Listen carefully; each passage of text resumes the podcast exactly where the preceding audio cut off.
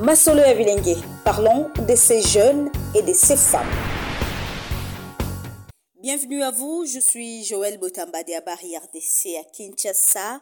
Avez-vous déjà entendu parler d'endométriose? Savez-vous que certaines femmes ont du mal à en parler? D'autres, par contre, ont aussi du mal à discuter de leurs règles. Dans ce numéro des Matsolo Abilengue, nous en parlons avec une femme forte. J'aimerais bien le dire ainsi, elle est très forte. Elle s'appelle Beni Ngizulu, victime de la maladie d'endométriose depuis son enfance. Ici, elle s'est confiée à cœur ouvert à Gérès Moukekwa. Elle nous parle de la situation de la femme atteinte d'endométriose. Elle est ici au micro des Abari RDC. Je vous laisse suivre. Bonjour madame, Bonjour, pouvez-vous vous présenter s'il vous plaît? Merci. Je suis Béni Guizoulou. Euh, J'anime des réseaux informels de femmes pour le coaching et les accompagner dans leur leadership. Je suis entrepreneur, euh, activiste euh, et puis je suis journaliste de profession. Euh, Qu'est-ce qu'on entend par endométriose et comment se présente cette maladie? En fait, l'endométriose, déjà par définition ou par compréhension, c'est une maladie gynécologique et chronique causée par la présence des cellules d'endomètre en dehors de l'utérus. Comment donc se manifeste cette maladie-là? La maladie se manifeste souvent par les douleurs, donc les douleurs au niveau des bas-ventre, euh, des règles abondantes et puis des crampes, euh, des courbatures. En fait, c'est comme ça que ça se présente souvent. Est-ce que vous pouvez nous raconter votre expérience avec cette maladie? Oui, bien sûr. En fait, euh, j'ai eu des durs moments depuis mon enfance. J'avais des règles douloureuses, ce qu'on appelle aujourd'hui l'endométriose, mais je ne savais pas que c'était la maladie. Déjà parce que nous sommes dans la culture où quand tu as une maladie, on te dit ce n'est pas une maladie. Ça va passer et ma maman me disait toujours que ça, ira, ça va passer. Quand tu auras des enfants, euh, tout, ça sera, tout va s'arranger. C'est vraiment quelque chose de circonstanciel. Alors, moi, je me suis mis dans la tête le fait que c'était pas une maladie, ça va passer. Au fur et à mesure, je vivais, c'était atroce, c'était horrible parce que à chaque fois que je voyais mes périodes, moi, je me retrouvais à l'hôpital. Donc, euh, d'autres filles, quand elles voient ces règles, elles sont toutes à l'aise, tout ça. C'est vrai que c'est un peu euh, à combat, tout ça. Mais il y a des moments où moi, je me retrouvais à l'hôpital parce que j'avais toujours mal. C'était tellement atroce, c'était tellement horrible au niveau que je devais toujours me retrouver pour avoir des piqûres, pour que je me sente bien, pour que je fasse un pas pour sortir, pour que je me retrouve à, à l'école comme d'autres filles. Donc je devais aller d'abord à l'hôpital parce que la nuit, parfois, je ne dormais pas quand j'avais mes règles. C'est alors que j'ai compris que les règles ne pouvaient pas faire mal à ces points. Je me suis dit, je vais lutter, je vais voir, je, dois essayer de comprendre. Est-ce que c'est n'est pas une maladie? Est-ce que Qu'est-ce qui me touche? En fait, je me suis posé plusieurs questions. C'est alors que euh, je suis allée voir un médecin. C'est vrai, j'ai fait les tours des hôpitaux à Kinshasa. On ne voyait pas la maladie. La maladie, ça ne se voit pas euh, à l'œil comme ça, ça ne se voit pas facilement. On a vu, euh, en tout cas, tout le médecin me disait toujours que tu n'as rien, c'est un problème psychologique. Je commençais aussi à me dire que c'était un problème psychologique. Jusqu'à ce que je rencontre un docteur, le docteur euh, Emmanuel Nzaou.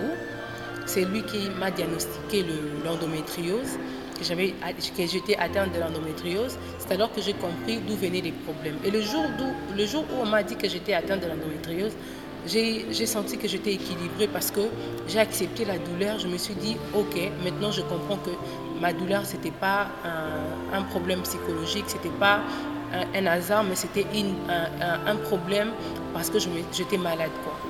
Donc c'est- comme ça que j'ai connu que j'étais atteinte de l'endométriose. Et comment est-ce que vous avez pris cette maladie? Soit, qu'est-ce que- Si je peux dire autrement, euh, comment est-ce que vous avez vécu durant tous ces temps ici, en sachant que vous avez été atteinte de l'endométriose? Ce n'est pas facile au fait. Ce n'est pas facile parce que quand tu es atteinte de l'endométriose et que tu... À mon âge déjà, je sais que j'ai un problème avec l'infertilité, donc je, je, je maintenant ces problèmes de concevoir. C'est horrible quoi, de savoir à un âge déjà que tu ne peux pas concevoir. C'est ce qui me fait parfois souffrir. C'est pas facile à vivre quoi. Tu ne peux pas vivre avec quelque chose qui ne te met pas à l'aise. Mais on essaye, de, on essaye chaque jour de vivre, de faire- de faire de notre mieux. Parce que la maladie, ce n'est pas comme d'autres maladies où tu peux prendre des médicaments, tu, es- tu es guéri. Mais cette maladie, ça ne se guérit pas. Ça ne se guérit pas. Alors, euh, c'était compliqué pour moi, même avant de m'y habituer avec la maladie, c'était compliqué. Euh, Jusque-là, on essaie un peu de faire avec, mais c'est pas facile de vivre avec cette maladie. Existe-t-il assez de centres ou des lieux de, de prise en charge de, euh, en ce qui concerne cette maladie Non, il n'y a, pas de centre pour de prise en charge euh, concernant les femmes atteintes de l'endométriose, il n'y en a pas. Déjà, quand vous faites des examens ailleurs, c'est difficile. De, je vous ai dit euh, déjà au préalable que la maladie, on, on ne découvre pas dans beaucoup d'hôpitaux. Donc, il faut vraiment que ce soit un médecin spécialisé dans l'endométriose pour que vous puissiez faire de l'endoscopie. Alors, c'est, on n'a pas vraiment pour la prise en charge des femmes atteintes de l'endométriose, si je peux le dire comme ça.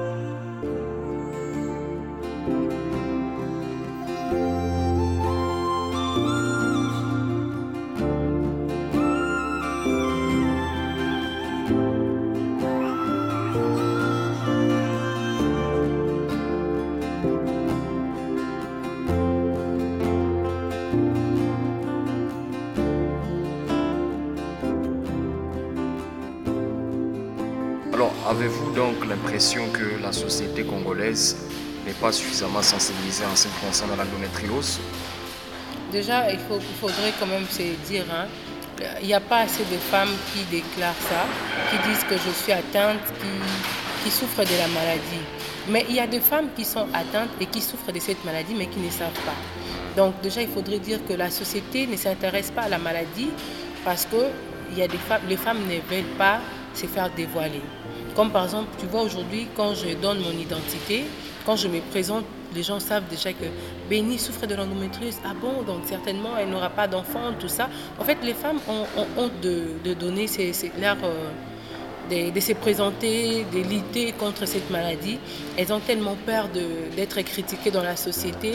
Elles ont du mal à s'accepter que je suis atteinte de l'endométriose. Tu vois, c'est déjà un problème, c'est tout un problème. Euh, raison pour laquelle, déjà, nous, de notre côté, étant que femmes, on ne sait pas reconnaître la maladie, on ne sait pas non plus se dévoiler pour dire que je suis atteinte de la maladie. Raison pour laquelle même la société n'en savent pas. Parce que si on en parlait très souvent, les gens allaient déjà savoir qu'il y a une maladie qui existe. C'est une maladie avec laquelle beaucoup de jeunes filles vivent aujourd'hui. Alors, euh, d'après vous, quels peuvent être les bienfaits d'une bonne sensibilisation par rapport à cette maladie? Autrement dit, quel peut être l'impact qu'une bonne sensibilisation peut apporter? Déjà, lorsqu'il y a, on ne peut même pas parler d'une bonne sensibilisation, mais je pense qu'il faut quand même commencer par sensibiliser d'abord. Si les gens ne connaissent pas la maladie, même si vous faites une très bonne sensibilisation, les gens ne se- ne s'en préoccuperont pas. Mais du moment où les gens commencent à savoir qu'il y a une maladie quelconque, c'est alors que, vous voyez, il y aura plus des, des diagnostics, il y aura plus des examens à faire. Alors les gens vont commencer à se préoccuper de la maladie. C'est alors que vous verrez une jeune fille de 15 ans qui est atteinte de l'endométriose, qui s'est fait examiner, a plus de chances de concevoir qu'une jeune fille euh, à l'âge de 25 ans ou 30 ans. Parce que la maladie est au début euh, peut-être. D'accord. Maintenant, euh, avez-vous un mot de la fin? Oui, bien sûr, j'ai un mot de la fin parce que je pense que la société congolaise doit vraiment soutenir la communauté. Notre communauté, nous sommes euh, assez, nous sommes pas assez nombreux, c'est vrai, mais quand même la société doit tenir compte qu'il y a des femmes qui souffrent de l'endométriose et il y a des jeunes filles qui en souffrent également, mais qui n'ont pas assez de moyens pour euh, une prise en charge, qui n'ont pas assez de moyens pour s'acheter des médicaments, pour faire des opérations chirurgicales, parce que l'endométriose, il faut vraiment se préparer à des opérations. Alors, ce que je voudrais quand même lancer comme appel, c'est que nous avons besoin de sensibiliser. Moi, déjà, premièrement, je fais ma sensibilisation au mois de janvier. Cette campagne de sensibilisation va débuter du 10 au 15.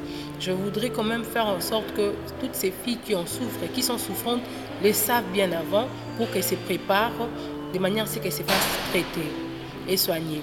Alors, si elle ne fait pas ça bien avant, ça, va, ça, va, ça, aura des répercussions c'est ce qui va conduire à l'infertilité de la femme. Alors nous voudrons aider aussi ces, jeunes femmes qu'elles ne puissent pas tomber au même problème que nous avons aujourd'hui de l'infertilité, raison pour laquelle nous faisons cette campagne de sensibilisation. On voudrait aussi voir que les autorités s'intéressent à, à cette maladie, puisque ce n'est pas quelque chose qui date d'aujourd'hui. Sous d'autres essais, il y a des traitements. C'est vrai qu'il n'y a pas de solutions, mais il y a des traitements quand même. Il y a des calmants, tout ça.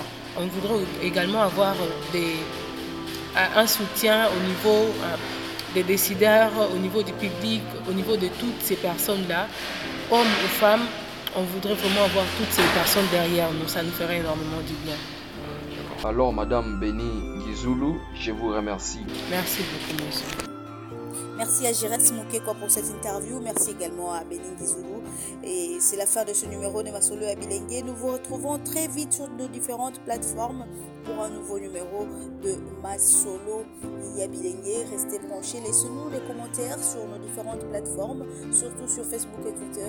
Nous vous retrouvons très vite sur Google Podcast, iTunes et sur SoundCloud. Au revoir. Fin de notre épisode, merci de nous avoir écoutés. Cette émission est réalisée par Jires Moukekwa grâce au soutien technique des Abari RDC. Je suis Joël Betamba. Je serai heureuse de vous retrouver au prochain numéro. Au revoir.